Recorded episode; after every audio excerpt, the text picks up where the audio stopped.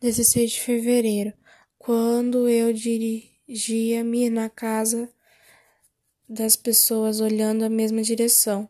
Corri para ver o que era. Era o Arnaldo e o baiano. O Arnaldo apanhava igual criança.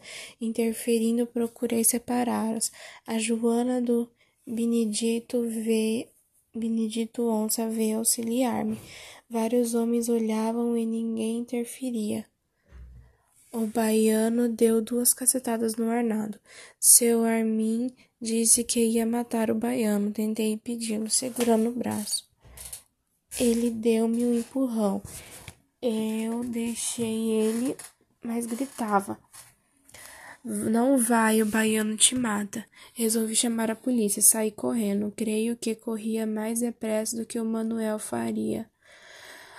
Cheguei na décima segunda delegacia gritando: briga na favela, eles estão brigando a foice. Eu estava com nojo de retornar à favela, mas precisava voltar, porque havia deixado os meus filhos. Quando eu descia para o inferno, as mulheres diziam: a polícia já desceu. Quando cheguei na favela, o povo me olhava. A dona Sebastiana xingava. Estava embriagada, dizia que ela degolava a baiano o baiano e dizia para eu dizia para ela que ela ia morrer.